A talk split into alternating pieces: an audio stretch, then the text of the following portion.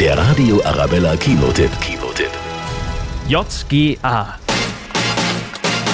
Jasmin, Gina und Anna haben da was vorbereitet. JGA. Ein Junggesellenabschied. Und zwar nicht irgendwo, nein. Ibiza wird dir gefallen. Ibiza? Es soll die ultimative Party werden. Doch kurz vor dem Abflug stellt sich heraus, die Braut macht einen Rückzieher. Ich bin nicht krank, ich bin nur schwanger.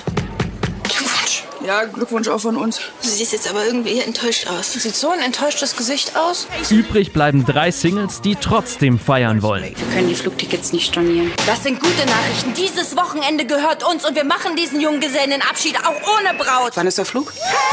Wie immer gilt, was auf der Insel passiert, bleibt auf der Insel. JGA, ein absoluter gute Laune-Tipp. Geiler Scheiß. Für angehende Bräute, aber auch alle, die es nicht werden wollen. Auf Single-Dasein und auf die Zeit, die uns keiner nehmen kann.